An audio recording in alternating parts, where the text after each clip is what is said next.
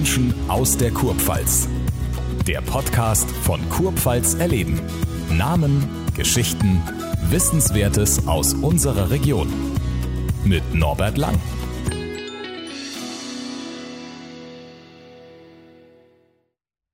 Wenn man den Namen Rolf Stahlhofen hört, dann denkt man natürlich unweigerlich sofort an die Söhne Mannheims. Dabei ist der 52-Jährige viel mehr als nur der Sänger einer erfolgreichen Band. Er ist, wenn man so will, UN-Botschafter, hat eine eigene Stiftung und er ist ganz nebenbei natürlich auch noch Familienvater. Es gibt also vieles, was wir zu besprechen haben mit ihm. Hallo Rolf, Servus. Schön, schön, schön, dass du heute da bist bei uns bei Kurpfalzer Leben. Rolf, das sind so viele Aspekte in deinem Leben. Wenn du dich selber, deinen Charakter oder charakterisieren müsstest, was bist du? Sänger? Unternehmer? Guter Mensch? Also ich versuche als allererstes mal ein Mensch zu sein und äh, Musik zieht sich schon wie ein roter Faden. Ich, vor dir sitzt wahrscheinlich einer der größten Musikfans, die es gibt und, und äh, deswegen bin ich dankbar, dass ich mich in dem Bereich bewegen darf. Ähm, aber das Leben bietet ja viel. Ja, eine ganze Menge. Und du hast einiges erlebt. Wenn, wenn, man nur mal in deine Kindheit zurückschaut, ich das so gelesen habe, aufgewachsen in Saudi-Arabien, Nigeria, Algerien und England und erst dann nach Deutschland gekommen. Wie kam es dazu? Mein Vater hat, äh, ist ein ja, gehobener Bauarbeiter und äh, unter anderem auch für eine Mannheimer Firma, war bei Billfinger damals und hat uns dann immer mitgenommen.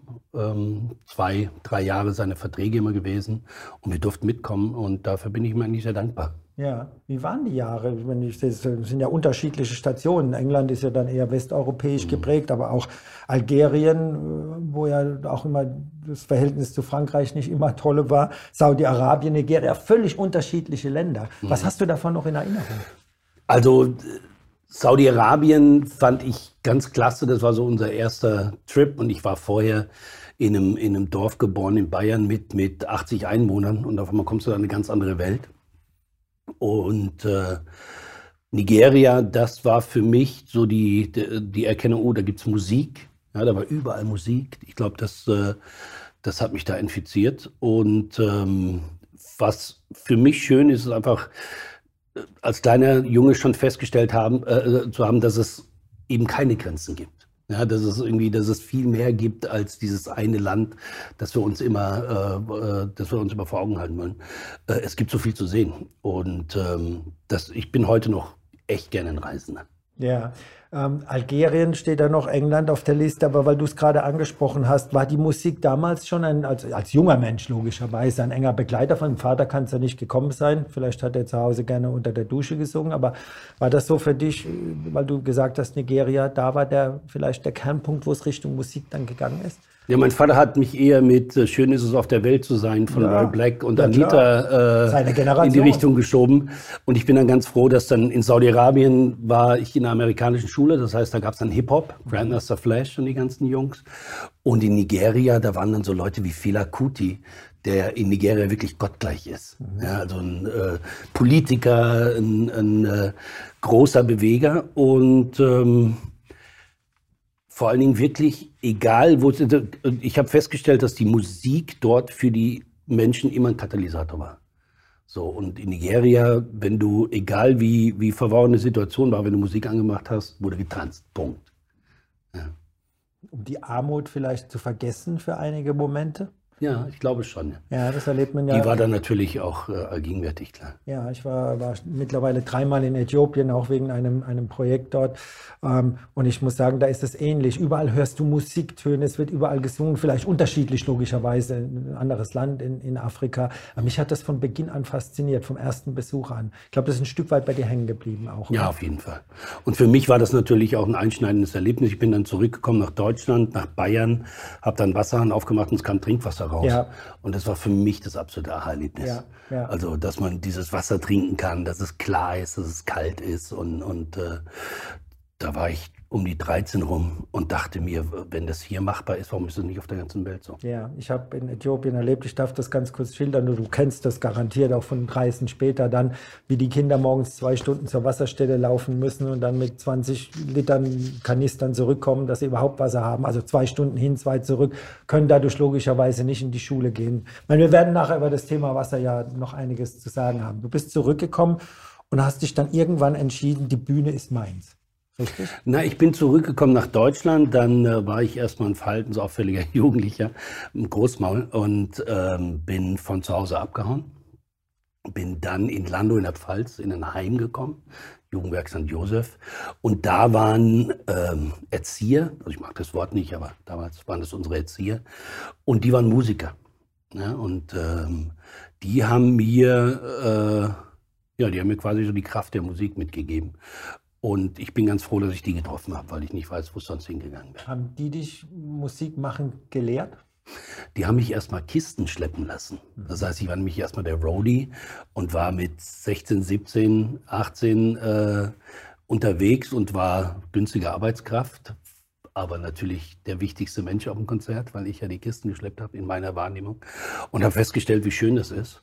Und ähm, die haben aber dann irgendwann mal entdeckt, dass ich gerne singe. Mhm. Ja, also der Ele, ein, ein toller Künstler aus Landau, damals mein Erzieher, der, äh, der hat mich dann mal auf die Bühne hochgeholt. Und dann habe ich äh, gerappt und gesungen, war nach 15 Minuten heiser, aber war glücklich und habe gewusst, okay, ich glaube, das will ich öfters machen. Du hast nie eine musikalische Ausbildung, Gesangsausbildung genossen, niemals. Du hast Nee. es tatsächlich so Freestyle auf die Bühne hoch, belegen los.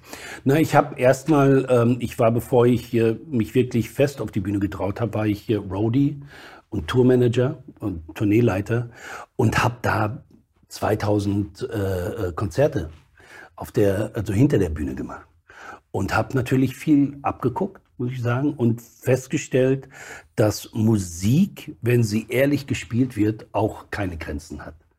Also äh, eine geile Volksmusikband, die ihre Instrumente wirklich beherrscht, ist eine Magie, genauso wie Hip-Hop oder Rock eine Magie ist oder Klassik.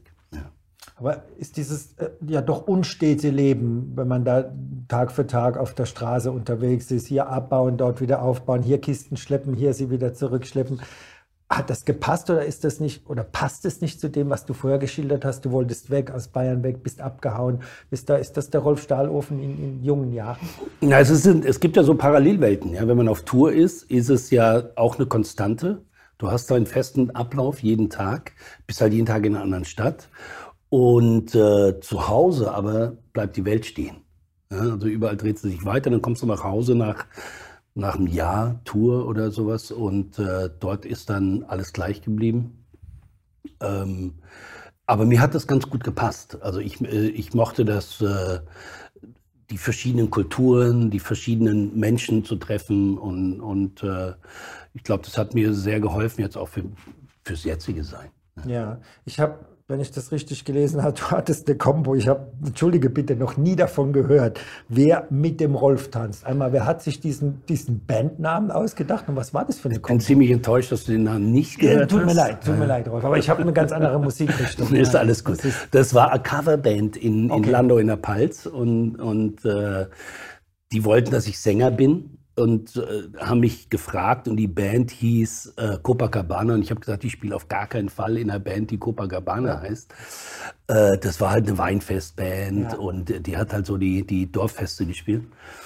Und irgendwann kam dann irgendeiner drauf, damals kam gerade der Film, der mit dem Wolf tanzt und da, ja, dann wurde der Name so entschieden. Wer mit dem Rolf tanzt. Der mit dem Rolf. Der, pardon, der mit Genau, dem Rolf. der tanzt. mit dem Rolf Na gut, tanzt. ich will da mich, mich weiter drüber äußern, aber irgendwann kam dann eben die RTL-Show. Mhm. Du bist da hingegangen, ich glaube mit Xavier. Nee, du meinst RTL Die Samstagnacht? Samstagnacht, ja. Nee, da gab's, äh, es gibt einen, äh, den musikalischen Leiter der RTL Samstagnacht-Band, Martin Ernst, ein sehr guter Freund von mir. Ähm, da wurde ich als Ersatz hingeschickt. Mhm. Und ähm, das war damals irgendein Konzert in Hannover. Und die waren alle ganz geschockt, weil ich mit zerrissenen Hosen ankam. Ich hatte äh, lange Haare damals und so. Und äh, ähm, da waren sie erstmal sehr überrascht, als ich hinkam. Aber nach dem Konzert äh, habe ich dann neue Freunde gefunden. War das dann, diese Samstagnacht-Show, war das dann der Sprung zu etwas Größerem? Das, äh, natürlich wurdest du bundesweit bekannt dadurch mit den Auftritten dann.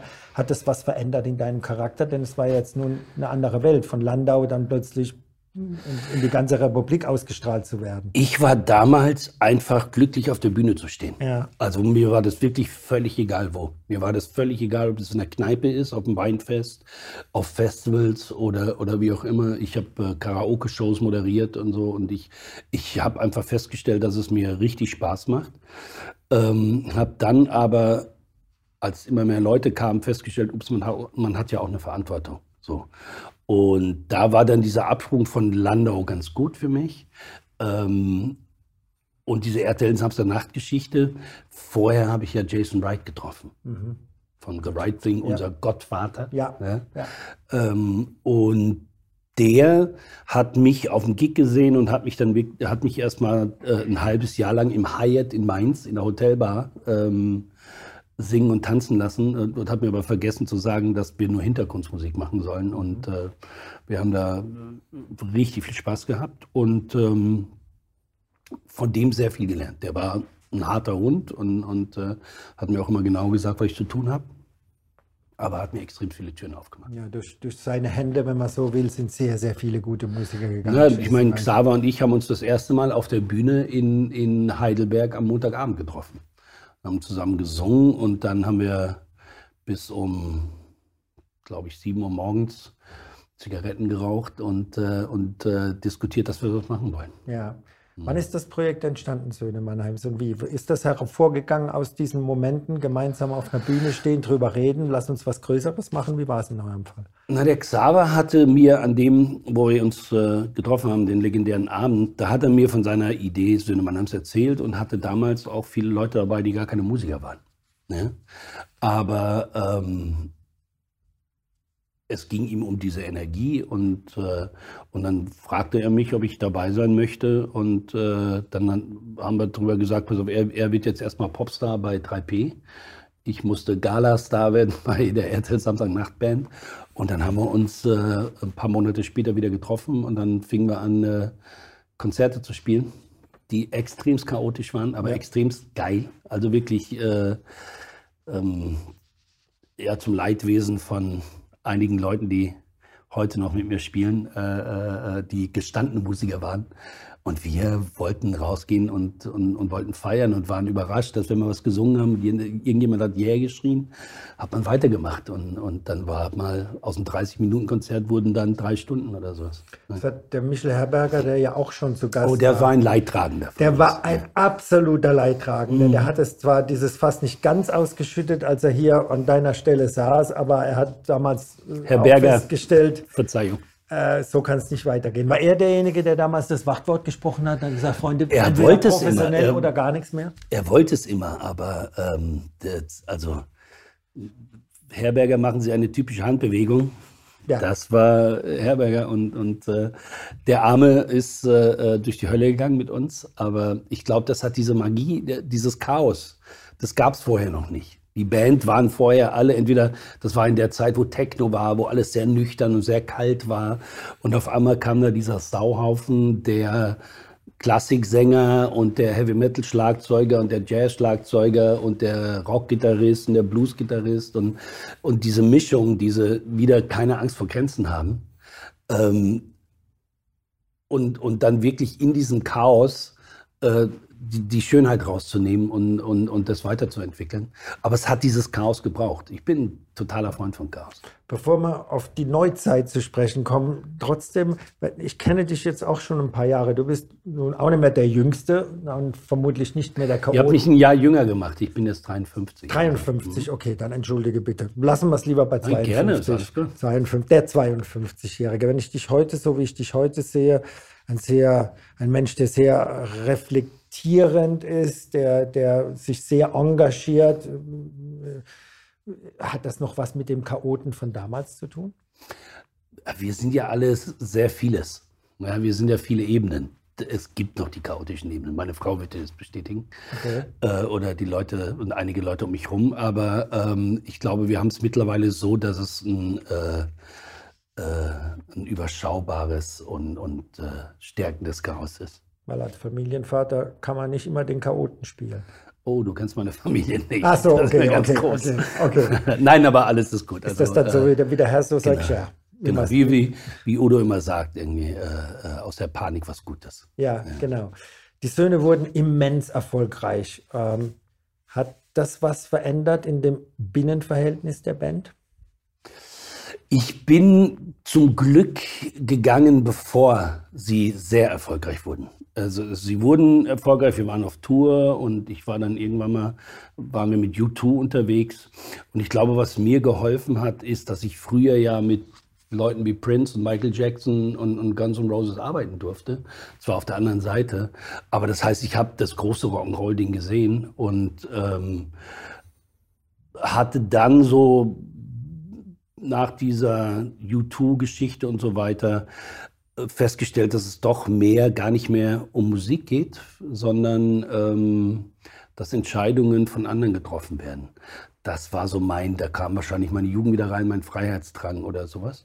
Und ich glaube, ich bin zur richtigen Zeitpunkt ausgestiegen bei den Söhnen, weil äh, ich mir die Liebe zur Band erhalten kann. Ich bin ein großer Fan der Band und ich glaube, wenn ich damals nicht ausgestiegen wäre, wäre ich wahrscheinlich jetzt nicht mehr verheiratet und wäre wahrscheinlich jetzt nicht so, so äh, zufrieden. Äh, oder wer weiß, you never know. Aber ähm, es hat sich damals, war damals für mich die richtige Entscheidung. Ja, Zeit, was zu ändern, war dein erstes großes Album. Ich wollte es eigentlich Zeit, sich zu verändern nennen. Zeit, sich zu verändern. Wollte ich. Wolltest du? Ich habe jetzt gerade gedacht, habe ich mir irgendwie schlecht vorbereitet. Warum? Nee, nee, nee. Warum?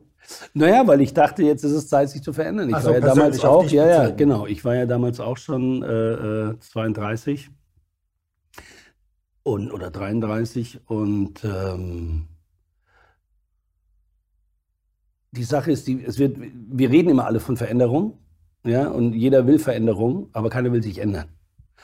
Und für mich war dieses von den Söhnen weggehen ähm, mir quasi wieder so, so eine Freiheit zurückzuholen.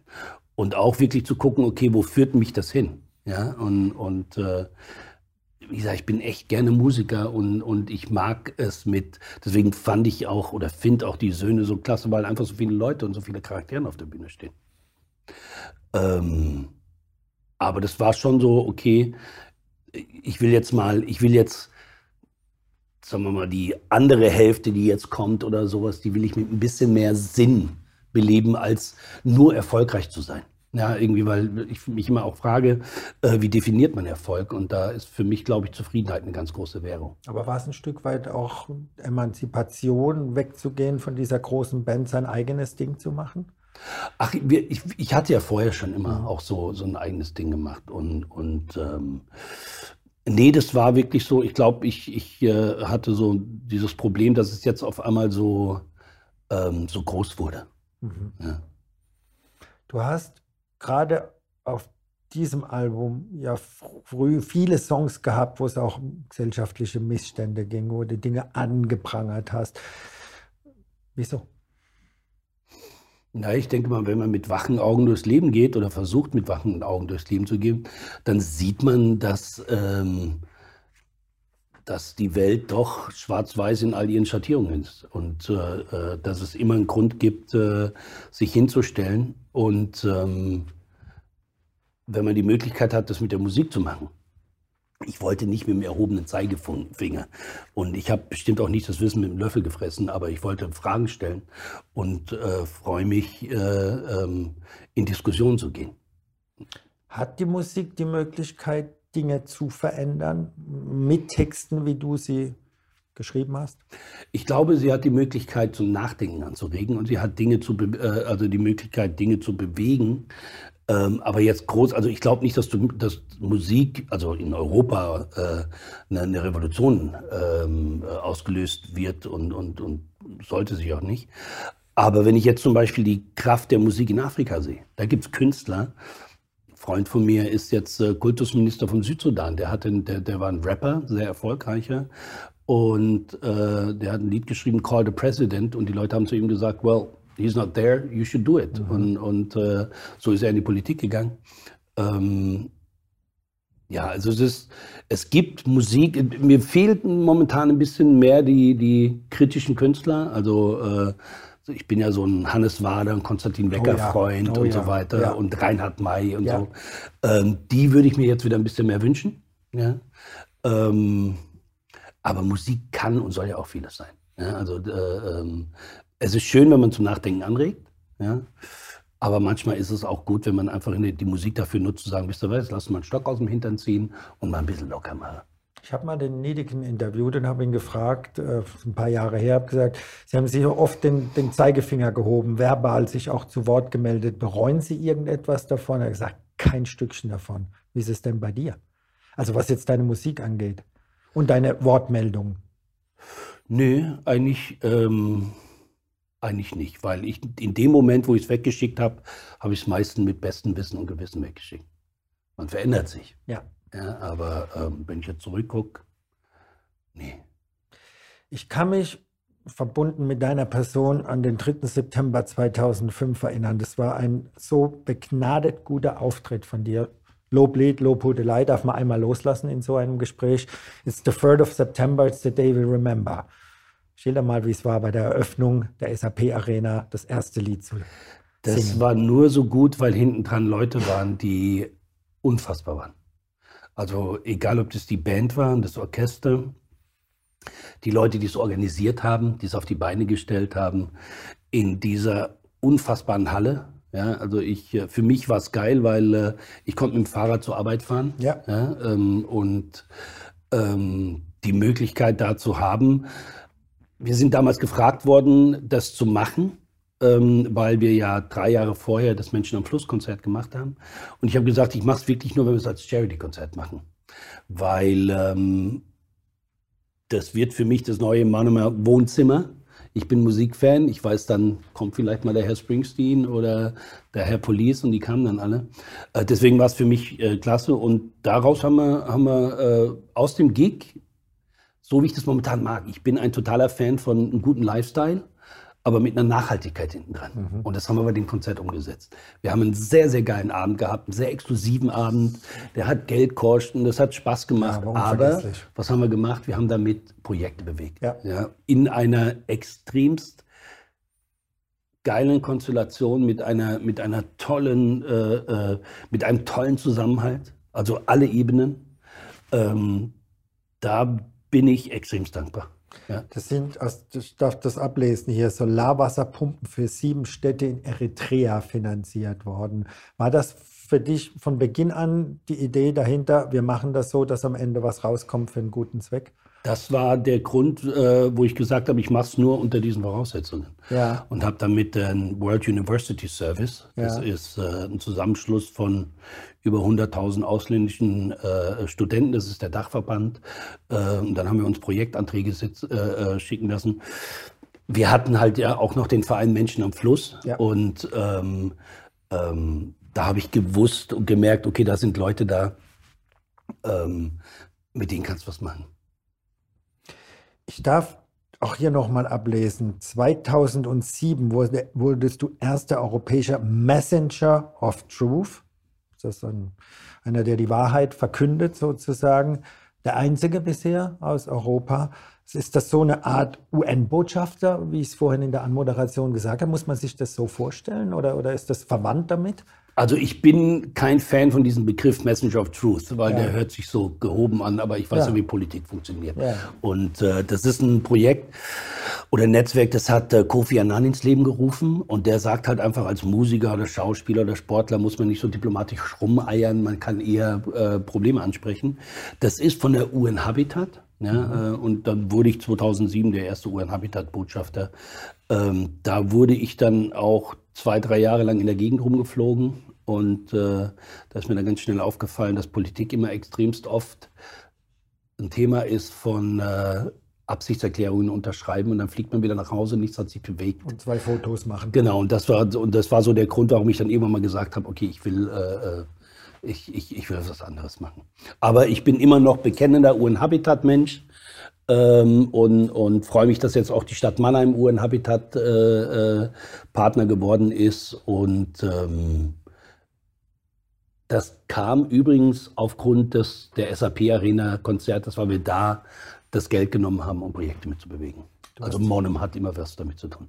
Du hast 2011 eine Stiftung gegründet, Water is Right. Was mhm. macht diese Stiftung, Wolf? Water is Right ist, ähm, das war aus der Not herausgeboren, wie gesagt, weil ich wurde rumgeflogen in der Gegend und, und äh, man hat, äh, am Schluss war man doch nur so ein Gruß, August, und das sing mal schnell und, und, und mach ein paar Fotos. Ähm, aber ich bin der Meinung, wenn man die Möglichkeit hat, so eine Plattform betreten zu dürfen, dann sollte man auch gucken, was man machen kann. Mir ist dann geraten worden, eine Stiftung zu gründen. Ich bin alles andere als ein Stifter. Ich bin eigentlich so vereinmäßig, ist immer so eine Sache. Deswegen habe ich mich bei Menschen am Fluss so wohl gefühlt, weil die, die vier Jungs das alles organisiert hatten und ich musste nur ein bisschen singen. Ich hatte dann aber ähm, Leute, die mir geholfen haben, Fundament aufzubauen.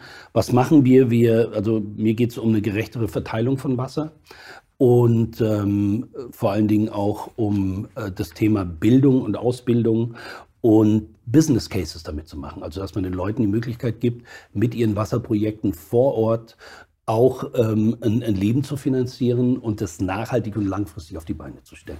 Ich glaube, ich habe es ja vorhin geschildert von Äthiopien. Du hast das auf deinen Reisen sicherlich ja ähnlich erlebt. Für einen Mitteleuropäer ist es ja kaum vorstellbar, dass man irgendwo in der Wallerei, überspitzt formuliert, wohnt und da ist einfach kein Wasser da.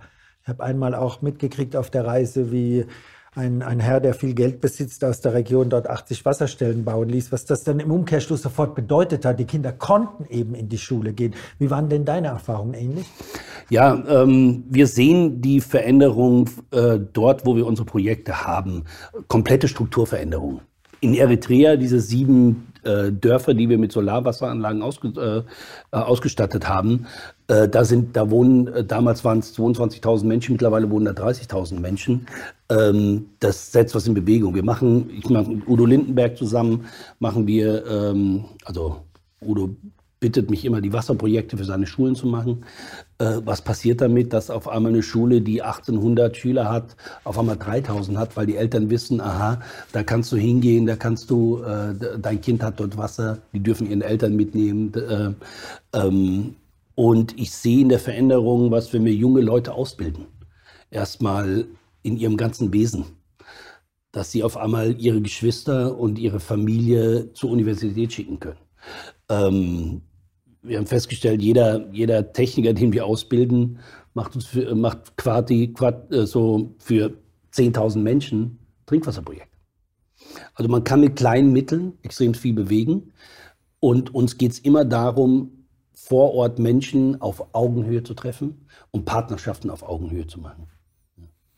Rolf, ne, ne, darf nochmal auf deine musikalische Karriere zurückblicken, die natürlich unmittelbar mit der Person Xavier Naidoo in Zusammenhang gebracht werden muss. Das wird nicht das erste Gespräch sein, wo es darum geht.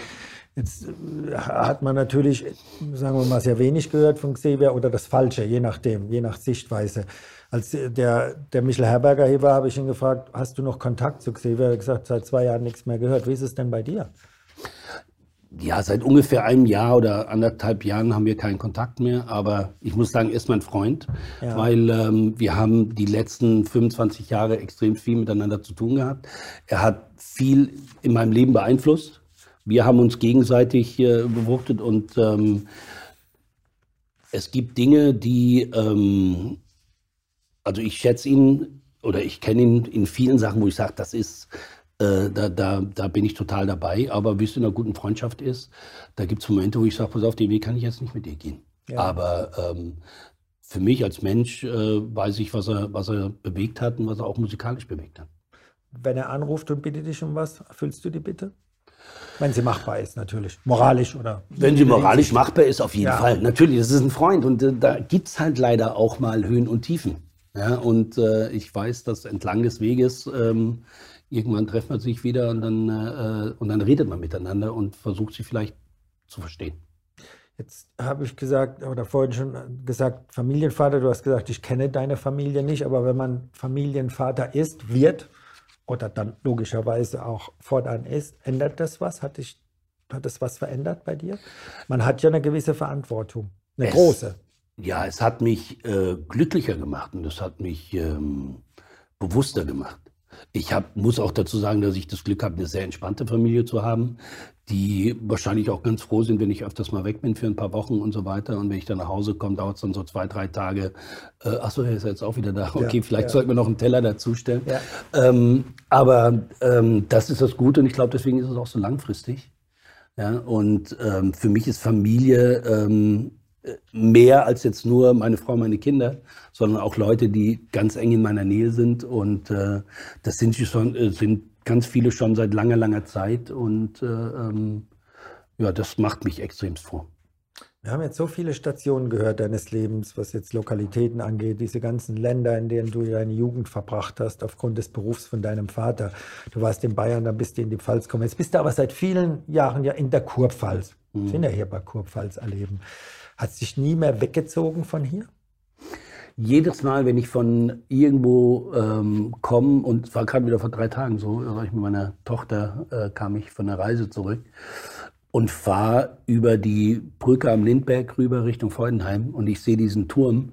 Ähm, also wenn ich ein Hund wäre, wird hinten die Schwanz anfangen zu wedeln, so freue ich mich immer nach Hause zu kommen. Ja, ich ja. äh, bin gern unterwegs, aber ich freue mich wahnsinnig, zu Hause zu sein. Und äh, seit meine Kinder hier geboren sind, ähm, ist die Kurpfalz auch meine Heimat, weil ich da die Chance hatte, eine Wurzel hinzupacken. Ja. Was macht es denn aus, die Kurpfalz für dich? Was, was ich hier in Mannheim total klasse finde, ist, dass die Kurpfalz eben nicht irgendwie äh, nur die Kurpfalz ist, sondern sie ist so vieles. Sie ist der, äh, sie ist der iranische Zahnarzt, den ich habe, der sich, der, der, der ein stolzer Monomer ist. Sie ist der ähm, Italiener, der mit Herz und Seele Mannheimer ist. Ähm, also so diese, das, diese Regionalität mit ganz vielen Menschen. Ja, also ich bin seit Jahren weg, um Kulturen zu sehen. Und die, die finden aber auch hier statt. Und das sind alles waschechte Monomer. Also ich habe Nationalstolz noch nie verstanden. Aber seit ich in Mannheim bin, verstehe ich Regionalstolz. Ja, Lokalpatriotismus. Und das ist nämlich so, dass wir selber entscheiden, wer, äh, wer hier äh, ähm, gerne leben möchte und wer nicht.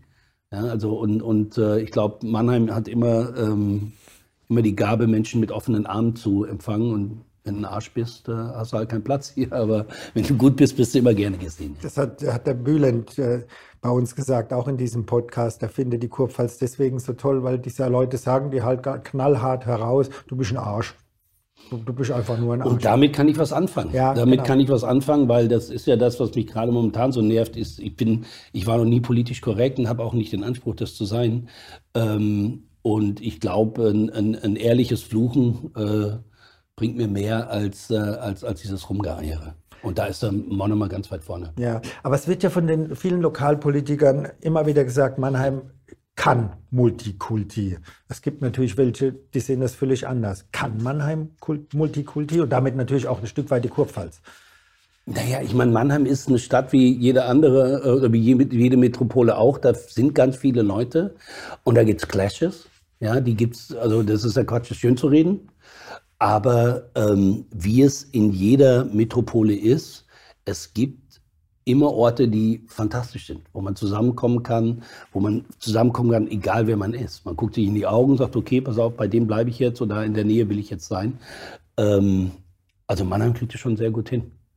Ich, mich erinnert sowas immer so ein bisschen so nach, an, an London oder sowas. Mhm. Da gibt es natürlich auch Brennpunkte, aber trotzdem ist es, äh, ist es auch eine sehr internationale da, da ziehe ich bei Mannheim auf jeden Fall eine Parallele. Jetzt äh, hast du viele musikalische Projekte gemacht. Wir konnten sie gar nicht alle aufzählen. Die Zusammenarbeit mit, mit Peter Maffei haben wir jetzt ja gar nicht erwähnt. Gibt es denn noch irgendetwas musikalisch, wo du dir jetzt sagst, das würde ich gerne noch machen? Habe ich bis jetzt noch nicht geschafft. Ich will Musik aus gutem Grund machen. Mhm. Ja, also ich glaube, dass das Thema Nachhaltigkeit äh, nicht mehr nur eine Worthülse sein darf, sondern sie muss gelebt werden. Und ähm, jetzt bin ich einer, der seit 20, 25, 30 Jahren irgendwie an, an schönen Tellerchen sitzen darf und in schönen Hotels rumhängen darf und in schönen Hallen spielen darf. Ähm, und ich stelle fest, dass Menschen bereit sind, dafür Geld zu zahlen. Ähm, manchmal auch in, in, was weiß ich, wenn man irgendeine Firmenfeier spielt, richtig viel Geld, wo ich dann einfach sage, ne, das würde ich gerne wirklich ernsthaft nachhaltig machen. Ja, ich glaube an den zehnten Teil ist für mich ganz wichtig. Das heißt, wenn ich zehn Konzerte spiele, kann ich ein Konzert für was Sinnvolles machen. Oder wenn ich einen großen Firmen-Event mache oder ein Stadtevent oder wie auch immer, nehme ich zehn Prozent. Wir definieren zusammen eine Geschichte. Also mir geht es so um gerechtere Verteilung. Das würde ich gerne in der Musik machen. Da begeistern wir immer mehr Kollegen dazu, das zu machen. Kommt, lasst uns einen Gig machen. Und die 10 Prozent, bei mir ist Wasser ein großes Thema. Aber was weiß ich, wenn jetzt jemand kommt und sagt, du pass auf, ich habe hab da ein junges Mädel, die spielt tierisch Gitarre, die kann sich keine Gitarre leisten, dann ist der zehnte Teil vielleicht der Gitarre gekauft für die. Oder sowas. Ja? Und, und ähm, ich bin ja bei, aus der Marke Söhne Mannheims jetzt ausgestiegen, ähm, aber äh, so die Philosophie und die Kollegen der Söhne Mannheims, für den hänge ich ja immer noch gerne zusammen auch und, und äh, ähm, will aber, also ich glaube, das ist das Gute, wenn man älter wird. Ähm, ich überlege mir ganz genau, wo ich spielen möchte und was ich machen möchte. Ähm, und dann pickt man sich die, die schönen Dinge raus. Also ich weiß nicht, wo die Reise hingeht. Ähm, ich bin offen ähm, und äh, ja, ich spiele gerne, mache aber momentan auch gerne meine Wassergeschichte. Die hat letztes Jahr, wir haben letztes Jahr für 700.000 Menschen Handwaschstationen aufstellen können.